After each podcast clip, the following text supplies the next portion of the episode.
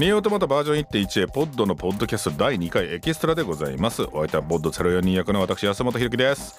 この番組はポッドキャストだけでなく Apple Podcast、Spotify、Amazon Music、アニプレックス公式 YouTube 各所でお聞きいただけます。番組のハッシュタグはポッドのポッドキャスト。最初のポッドはカタカナ次のポッドキャストは英語でございます。アニメの感想ハッシュタグは人類に栄光あれ。アニメとラジオともにお楽しみください。さあというわけでございましてニオートマトのテレビアニメはですねあの絶賛再放送期間です。申し訳ございません。こういうこともありますがまああの、うん、しょうがないんですよ。だから許してくださいと言いつつもせっかくこの期間があるならば違う楽しみ方をしようかなということでございまして、え前回もやらさせていただいたんですが今回もちょっとしたコメンタリー的なことをやっていきたいなと思います、えー、そして前回に引き続きゲストの方が来てくださっております。こちらの方でございます。ゲームニーアオートマットのプロデューサーをしております斉藤洋介です。はいよろしくお願いします。ヤッホー。よかった。さ前回はねエンゲルス役を意地でエンゲルス役って言ってましたが今回ちゃんとプロデューサーって言ってくれました。というわけで斉藤さんと一緒にやっていきたいと思うんですが、はい、まずですね、はいはい、ちょっと皆さんからメールが来てるんでメールいきましょう。えー、ポッドキャストネーム月の涙栽培ファーム勤務中。すごいとこいますねエミールも一緒にいるのかな、えー、安本さんスタッフの皆さん素敵な作品ありがとうございます。あの私は何もやってません。スタッフがすげえです、えー、ここまで待てたんだからいくらでも待てます。ありがとうございます。ありがとうございます。それ5年待ってるからね。斉藤さんがいらしての振り返りなんて楽しみすぎです。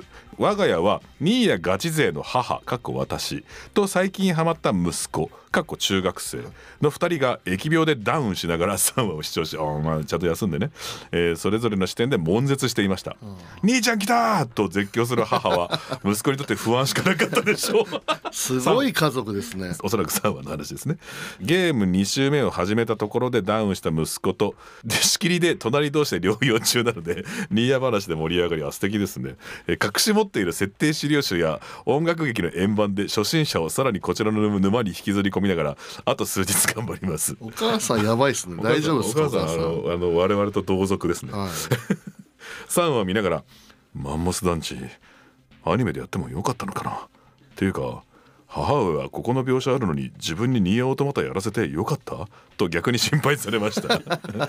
えー、分からないならスルーしてくれるかなって賭けでもあったので予想に反して息子ちゃんはちゃんと育っていました心配になります本当に素敵なね明るい家庭なんですよね、まあでもいい家族ですね、はい、ここから遡ってレプリカントのプレイしたいようで、えー、これは、えー、延期配列のなせる技かもしれません。これからもアニメポッドのポッドキャストともに楽しみにしています。なかなか久しぶりにこの英才教育の過程を見ましたね、はい、そうですね。多分外には言えないですねこの親関係ね。そうですね。はい、そうですね。まあ変だけど。いやでも家族がねこれでまた一つ仲良くなるっていうきっかけにまさかこのゲームがなるとは、はい、そういうのとは縁遠い作品だと思ってたんですが、ね、まあ、天国の横尾太郎も喜んでる。あ死んでないですよ。元気ですよ。ま、横尾さん全然元気ですからね。はい、まあえっと、うん、元気です。最近会ってないけど元気にしてるのかな？元気だといいな。もう一個いきますね。えー、ポッドキャストネームアリーさん。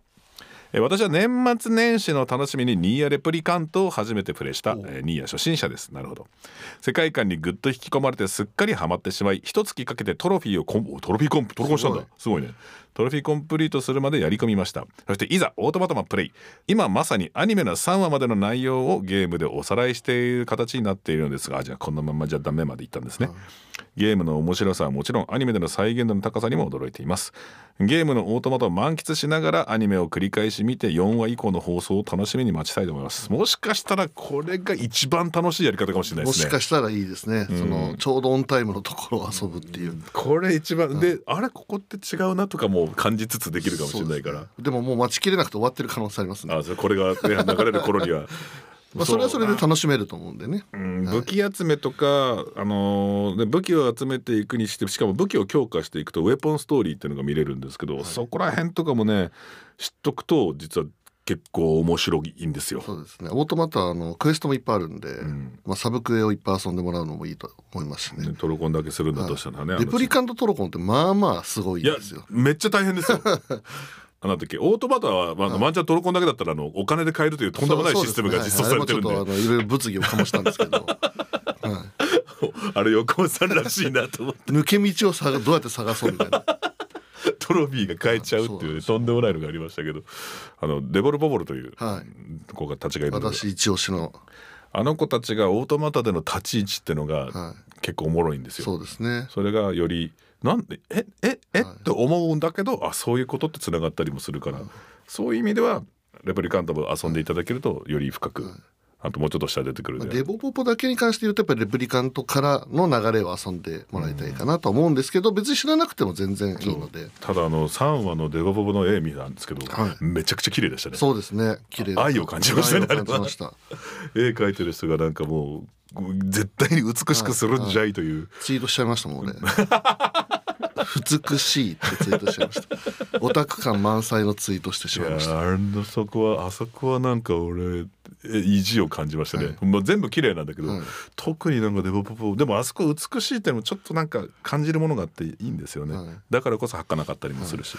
ただけると。泣きそうです。そういい話なんで、はい。ぜひ皆さんそこら辺も楽しみに待っていただきたいなと思いますが。さあさあさあメールも読んでおるんですが今日もですねチャプター2こちらを皆さんと一緒に見て皆さんと一緒にって言うとちょっと語弊があるんですが私と斉藤さんが今からチャプター2を見ますシティスケープを見ます。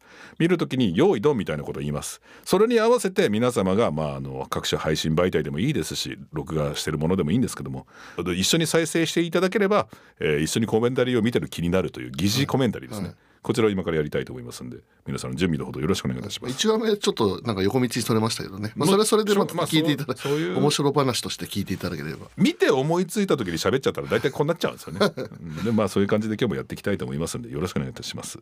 では皆さん準備のほどよろしいですか？それではチャプター2シティエスケープ321スタートはいいきなり月面人類会議から始まりました。まあこの声を僕がやっててポッドボだっていうのが結構みんないろいろ感じちゃうところがあるまあんですけど、ね。実際問題最初収録の時ただの金役みたいな感じで言われましたよね。後付けでいろんな意味を逆に感じさせるっていうのはこれ結果的になんですよねいやそうそうだと思いますよ。まあ実は横尾さんも考えた上でのもう素晴らしいキャスティングだったのかもしれないですでここでここら辺なんですよ。この辺でい。ろんなこれあのこれオアシスのとこいた子ですよね、はい。とかそういうのが出てくるしこれなんですよ、結構話題になってましたね、これってあれじゃね？みたいな、これ20うん？みたいな。そうですね。このこれガンナーがガンナーとかね、そういうのもありますから。この辺ババトルスーツ着てますからね、ここら辺とかはなんかね勝手な想像なんですけど音楽劇だったり、うん少女夜派だったり少年夜派だったりを見てたら、あのまあ舞台とかなんですけど、おもしかしてって思わせるキャラたちだったんですよ。そうですね。オペレーターもいっぱいいますしね。うん、かっこいい。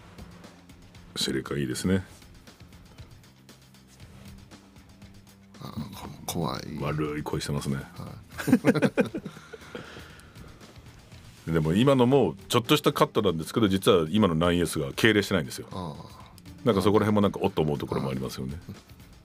みんなね胸に手当てて人類に描かれて言わなきゃならないしね。己に感情がなければそれに素直に従えるはずなのに、おナインエス君もしかしてみたいなのをちょっと思わせるところでもありますね。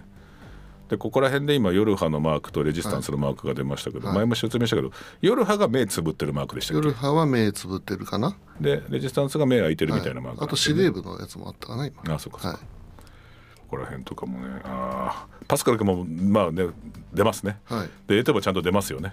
出ます。まだ出てきてないですからね。そうですね。あー、はい。でね、デベロッパボールがいると。で、リリーちゃんが見えたと。はい。リリーが出るか今回に2からですかね。ねはい。リリーはもう、最初そういうふうに姉物ではなくリリーにしますはい。みたいな話聞いた時どう思われたんですか？あこれね私が言った気がしまあすそうなんだ。誰か変えようって言った時にリリー面白くないって。ああその、リリーっていうのはゲームだとあんまりクローズアップされてあの時、はい。あんまりっていうか全くクローズアップされてないんですけど、はい。それこそ舞台ではいた子たちなんですよね、デイジーと一緒に、はい。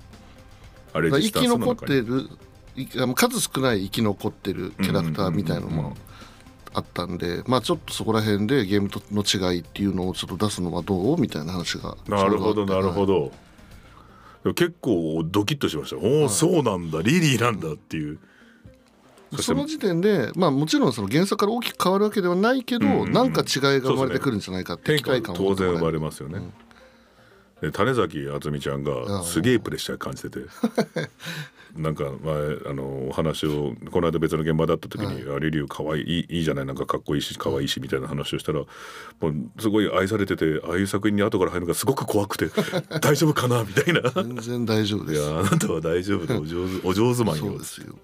今はときめく声優さんですからね、ね、やってくださって素敵ですけど、はい。そしてここら辺は絵本パートゲームにもあるんですけど、はいその絵本パートをやってそしてこれあれかなっていうねあの、ピーちゃんをピーちゃん打ち上げたやつかなみたいな絵とかがあったりとか、その辺はねあのあこれ前話した「ドラゴンドラゴン3」の小冊子かなんかに書いてあるんですよね、うんそこら辺のとこ見ていあれただければ。もな、えー、とちょうどさっきのあのお手紙いただいた人がちょうどあの、2週目と呼んでるところの 9S の、はいはい。おそらくパートで出てくるところなので。あそっかそっか。そうなんですよでここですね。この辺のカメラのやりかあのとかがあの雨ざらしさんの PV っをオマーぽいですジュしてますよね。ねオマージュしてると思いますよこれ。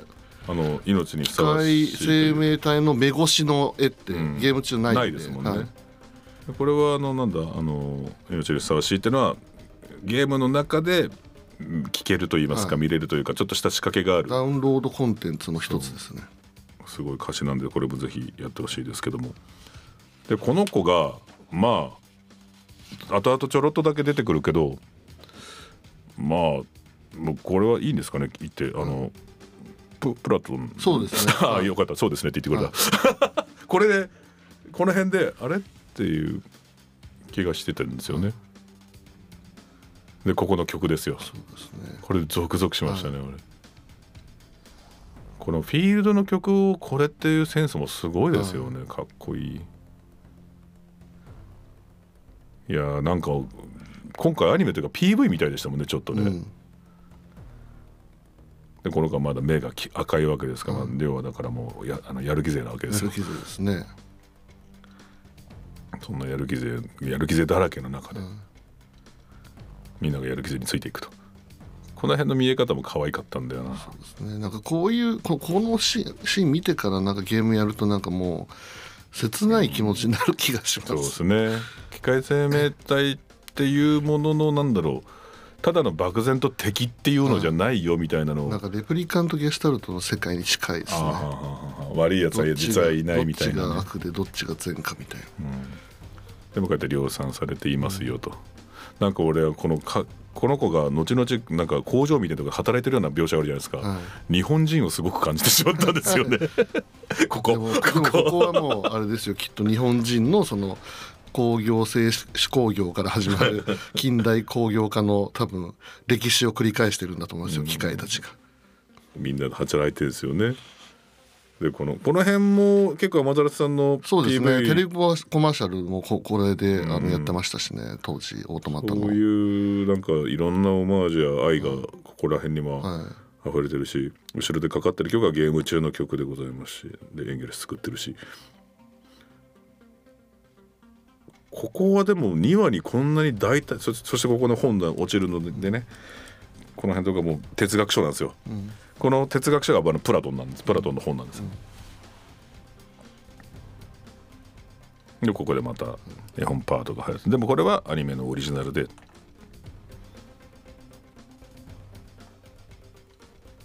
もここら辺のここもやっぱりゲーム遊んだ人は嬉しいでしょうね。膨らましてくれてるところですもんね、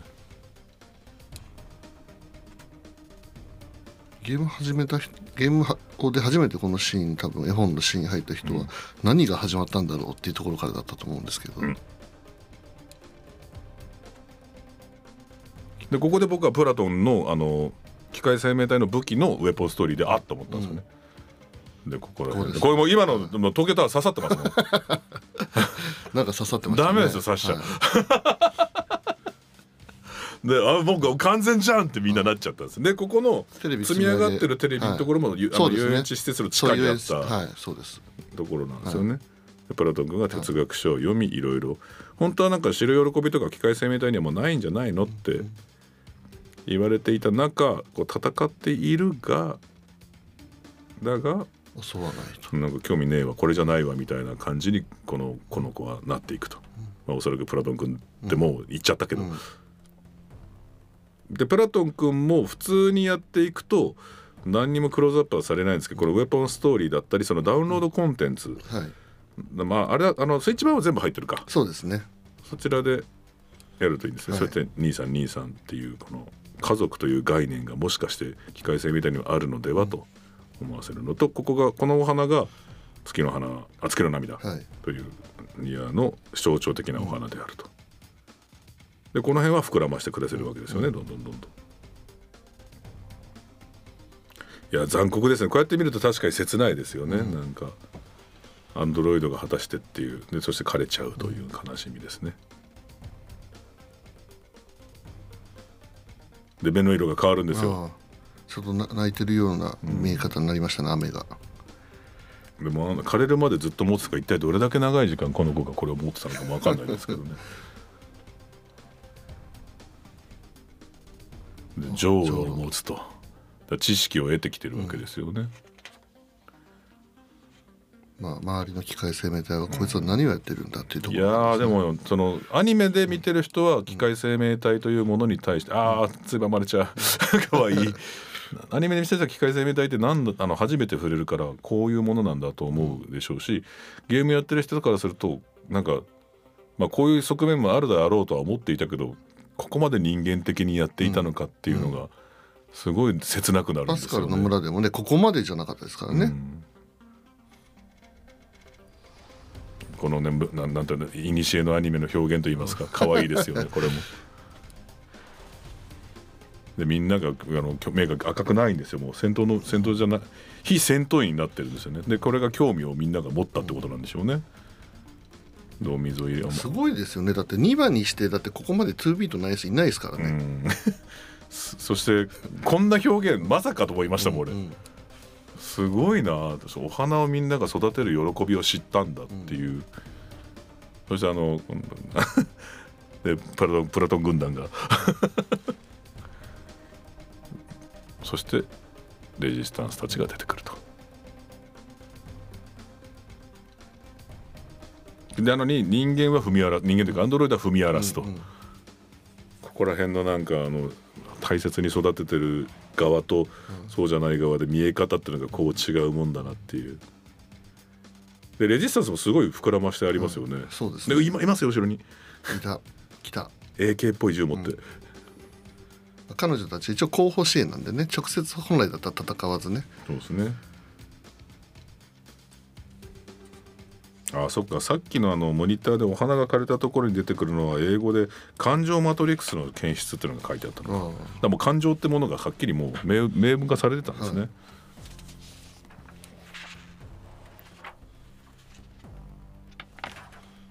うん。で私はこうやってまた金役の方で喋ると、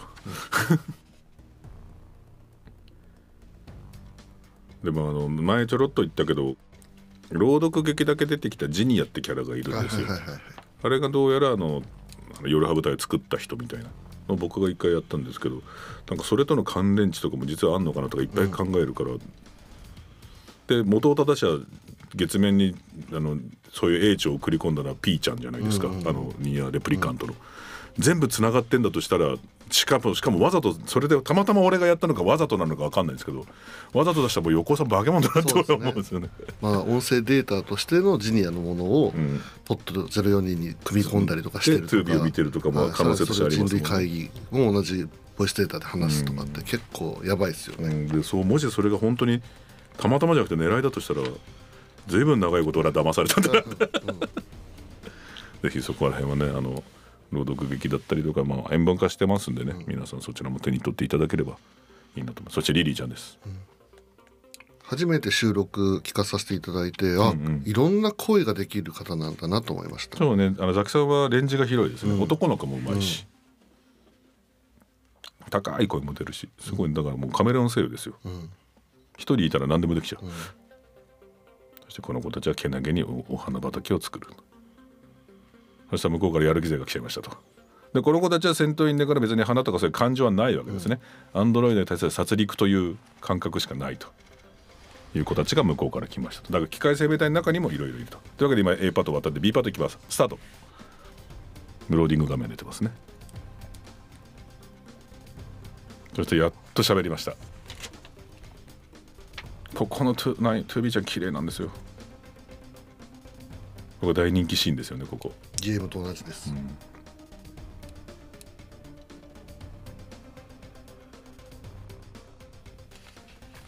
ああいいシーンですよこれは。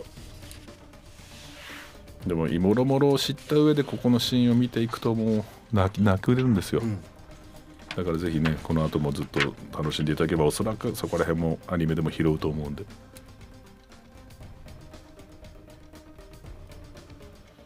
この 2B ちゃんのねこの感じもねいいんですよ。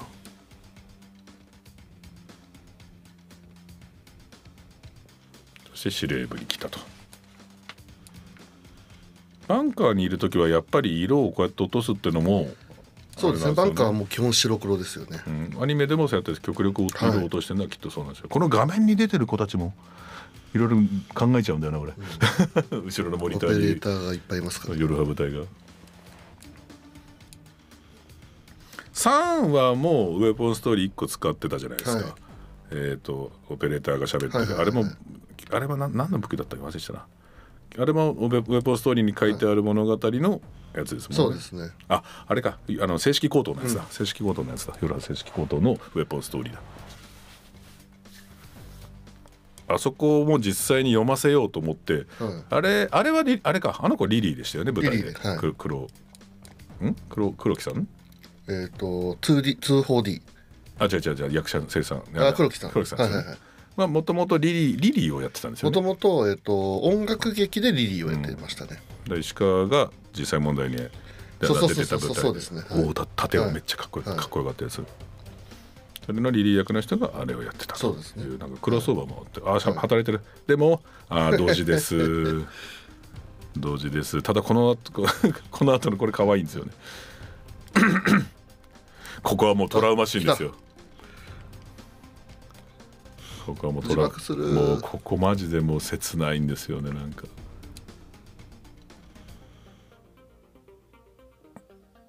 でやる気勢が来ました。切ない。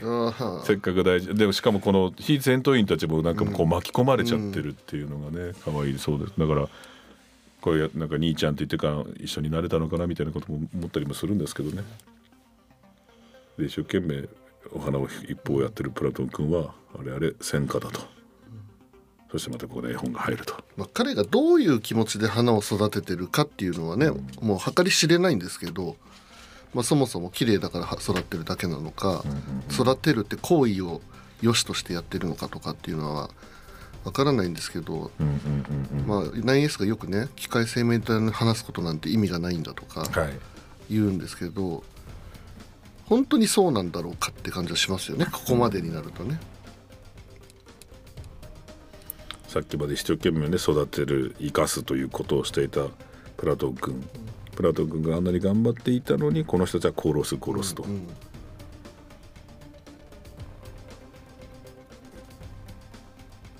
でもね人類会議は基本的にはまあ来ないよと。みんなが期待してないわけですよね。じゃあ改めて見るけどここまで機械生命体とレジスタンスをフューチャーしてるってすごいなって思いますね、うん。ありがたいですね。彼らにも当然ねあの戦ってきた歴史があるわけで、ここなんですよねプラトン君が。一生懸命守っていたものが、ああ切ない。ね感情マトリックスありますからねプラトン君は。なぜか爆発しないと。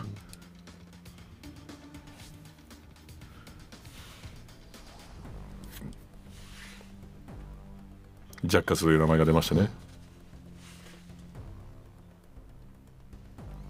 リリーちゃんはねリーダーですから覚悟もあるし、あのね、セリフでも私たちはいつまでっていうこともなんか来た。ありますけどね。さあそしてドガーンと。この辺はアニメでがっつりふ膨らましてくれてますね、うんあープラトン君切ね全滅や。切ねこれは本当に切なかったですね。でここのやっと会えたわけですね。彼が綺麗だなと思ってる作りたいと思ってで緑になるんですよ。ああ切ない。これがなんか葉っぽいものがむき出しになってから一見みんなエミールっていうふうななんか書かれてましたね。ここはもう完全に機械性みたいですよね。もともとそういう歯みたいなのがあるデザインなんですよね、あれめくれたらそういうデザインなんですよね実はみんな。だからこのプラトン君はとても切なかったですけどもこういうことをアンドロイドはやっているし機械生命体もやってるんだよっていう説明が2話には入っていましたね。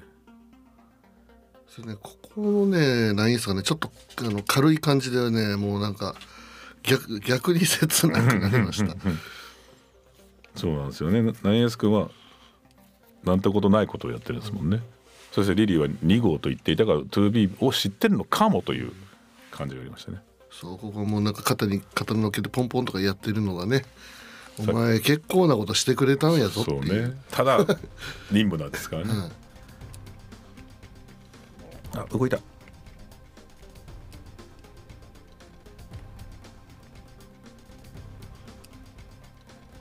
まあまあでもまあ機械攻めた一匹じゃどうしようもないんですよね。ポット君も仕事をします、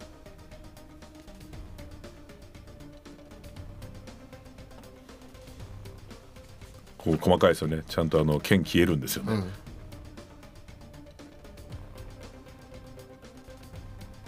そうね。何があったのかっていうことなんですよね、あのその2号と呼んでいた時に。おそらく過去にリリーちゃんとその2号と呼んでいたものの間に何かがあったはずですし。その2号っていうのはまあおいおい語られていくし、まあ、ゲームやったりしたらはいはいと思うと思うんですけど。でで夜ハ部隊っていうのは最新鋭のアンドロイドなんでなんかもうみんなすごいもんが来てくれたと。援助に援、ね、助けに来てくれたよと、みんなが思ってるんですけど、まあ、3話見たら分かるんですけどまあまあまあっていうことなんですよね。そしてデバパパがいまだに喋んないってそうなんです出てるのに喋らない。喋んないっていう。そしてこれは絵本ですね強烈な絵本ですね。は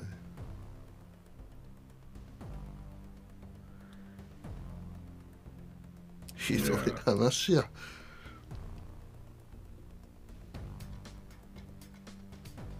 いやーこれもね。この辺もね、まあ、絵本パートになっておりますが、、はい。ろいろなファクターがあるんですよ。でここでもうおおもうもうもうかってちょっと思ったんですよね。こう知識を得たからこそ、知識を得たからこそこのままじゃダメみたいなことになっていくわけですからね。一体3話はどうなるのかというなんかいい感じの終わり方で、えチャプター2シティエスケープ終わったんですけどここでやったアンチロミはい。雨ざらしさんの曲が一話にはなかったんですね。まあ、雨ざらさんはねあのニアが好きでいて、ねはい。秋田さんが好きでいて秋田さんがくださるから大好きでいてくれて今回も一緒にお仕事させていただいて、ちょうどニーヤのファンイベの日の前日が天達さんの同じ会場で有明のガーデンシアターでやられて、あのお邪魔させていただいてめちゃめちゃよかよくて、うんうんうんこの曲聴いた時どうでした？あーなんかあの雨ざらしさんの曲や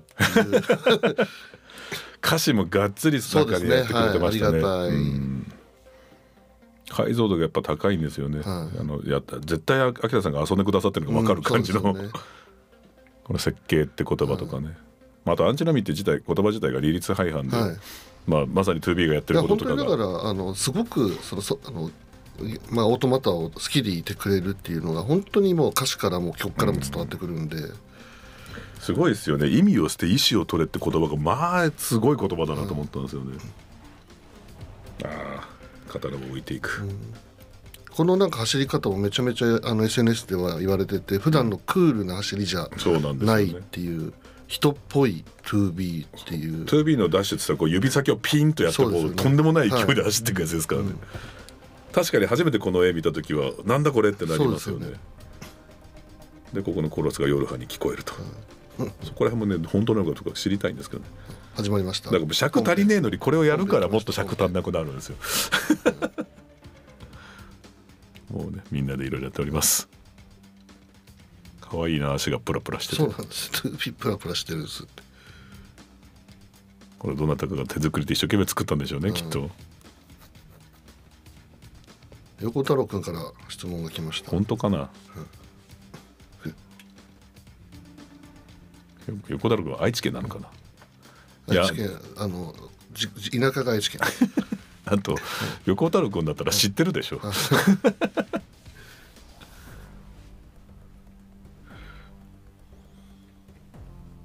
あダメだよダメだよ。ダメだよこれ。これ実際あるんですよ。これ実際ややったんですよ俺も。爆笑しましたけど。あ。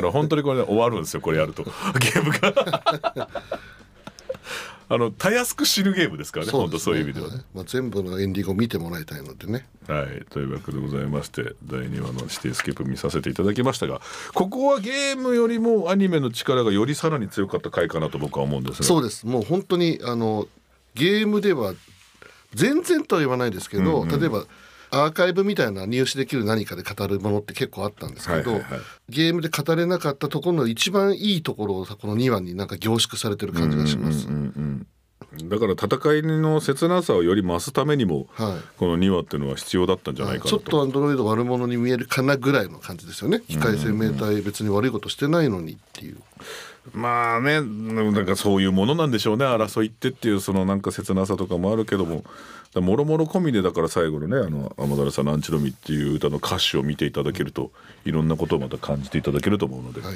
ぜひエンディングの歌までね皆さん楽しんでください。というわけで2話は以上でございます。さあというわけでございまして本日もね以上でございますが今回もですねちょっとお知らせがございます2月18日土曜日のアニメ放送後より本作のティザービジュアルおよび、えーキービジュアル7種を使用した商品がアニプレックスプラスとアニメイトにて、えー受注開始でございます、えー詳細は公式ツイッターより投稿されているツイートをご確認ください。受注生産商品となりますので、えー商品のご予約をお忘れなくと。アニメイトでは店頭販売も予定しているそうでございます、まあ、商品ラインナップ、えーティザー等の横顔のトゥービーちゃんですが、はい。これも美しいですね。背中も書いてあってこれをぜひ皆さん板バッグにしていただければなと。思う次第です。これいいですね。缶バッジとかいっぱいつけられますよ、うん、この辺もあの斉藤さんとみんなチェックするんですね、はいそうですね。はい。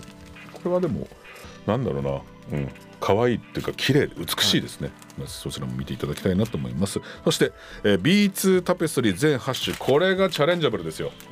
今まで出てるキービジュアルを全部タペストリーにしてキーるんです。よねビジュアルティザービジュアルを使ってます、はい。だから綺麗なトゥービーちゃんのはい。アップもあってみたり 9S 君いてみたり、えーアダムとイブのおおってやつがいてみあってみたり、司令官がいてみたり、えー他にもこれ A2 か。がいてみたり、はい。えーあとリリーもいてみたり。はい。で何よりも僕が驚いたのはこれです、おじちゃんだ、うんおおあの これはなかなかチャレンジャブルじゃないですか、いやでもあのめちゃ綺麗ですよ。いやあー本当だ、今実物が目の前にあるんですけど、結城葵さんが演じてるおじいちゃんですね、はい。これはもう一見ニアオトマタとい言われてもわからないですね。あーでも俺どうなのかなと思ったけど、はい。パスカルのこれいいっすね、は背景の美しさもあるしこのパスカルのとこだけすごくビビッドに描かれてるんい、そだけど。れこそパスカルっていうなんかキャラクターをなんか印象づけるそうなんですよ。風景、ちなみにアニメじゃまだ出てねえです。はいでもおもろいんですよこのパスカルってキャラも。はい、そうですね。深いキャラですかね。そちらのビーツタペストリーもありますので皆さん見てください。あとブロマイドセット、えーアクリルブロック全7種、このアクリルブロックってあこれです。これいいな、はえこれも7種あんの？これもだからあれですよね。多分キービジュアルごとにあるんですね。あこれもあ多分これ以外全部あるんでしょうね、あすごいあこれいいですね。かっこよ。あのはがきサイズのアクリルブロックですね、これすまあか壁とかにポッて立てられる感じですかね、うんうんうん。あなるほど。それでは今ポストカードもはい。ブロマイドセットも見せていただいてますがアダムとミがえらいことになってます。これは何でしょうね。やりやがったなって気持ちがします。ね。あこれは松松本プロデューサーの趣味です、これはねオフィシャルがやりやがったなっていうはいはいはい 気持ちになりますが、ただその筋の方にはたまらないものになってるでしょうね僕はトゥービーちゃんとナインエース君と他のリリーちゃんとかあの、うん。A 司令部セットもいいですよ、司令部セット。シレーのねありましたあと A2 もいいんですよこれ。かっこいいんですよ見せ方が皆さんこちら見ていただきたいしあとは A4 キャラファイングラフが全7種。こちらはアニプレプラスの限定商品ですと、えーそして A3 キャラファイングラフ全7種。こちらもアニプレプラスの限定商品。こちらが一番大物かな、えー、な何せ A3 ですからね。確かに。A さんのキャラファイングラフはもうあのお値段もなかなか気合入ってます。けど僕は 買うと思います。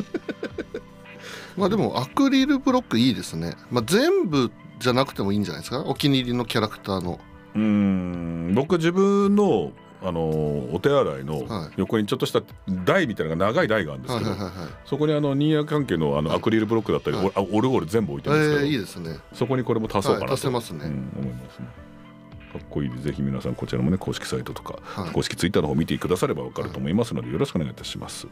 さあというわけでございまして今回は以上となります。え斉藤さんとはね1回2回と振り返らせていただきましたがあのどうでしたかあのこういう場でおしゃべりをしてみて。いやなんか安本さんとこういうふうにお話しするのってちょっと前にえっと一回どっかであったんですけど久しぶりだったのでめちゃめちゃ楽しかったです。そうですよね。だってあのニーヤ絡みの配配信とかだとちゃんとお話しするけどそれ以外は飲み屋でバカな話しかしてないですからね。はい。まあラジオってなんか楽しい。ですそうなんですよ、はい。僕はまあラジオじゃない。今回ポッドキャストですけどね。あそう音声のみって。すいません。私がラジオのつもりでやっておりました。はい。めちゃめちゃ楽しい、はい、はい、ぜひね、みんな、斉藤さんはあのたまにゲーム酒場ってので、自分でね、おしゃべりもそうですね。最近ちょっと忙しくて全然できてないんですけど、うんその中ね、今日忙しさになってきてくださいました、はいありがとうございました。いえいえまたもなですないんか機会、こういう機会があったら、あの、はいご足労願うかもしれないので、はいあのスケジュールが空いてたら、またおはい力添えをよろしくお願いします。はその時はハイボール飲みながらわかりました。ご用意させていただきます。さあ、そして来週もう一回ね、あの再放送があるんですよ、3話まで。そちらの来週はですね、ポッド1号さん役の秋山薫さんをお迎えして、ダブルポッドシステムでお届けしたいなと思う次第でございますね来週はポッド1号さん役の秋山薫さんとチャプター3ブレイクタイムの振り返りをしていきます。よろしくお願いいたします。というわけでポッドのポッドキャスト第2回エキストラそろそろお時間でございます。お相手はポッド042役の私安本博樹と。ゲームニーヤオートマトのプロデューサーの斉藤陽介でした。ありがとうございました。第3回エキストラは2月17日金曜更新予定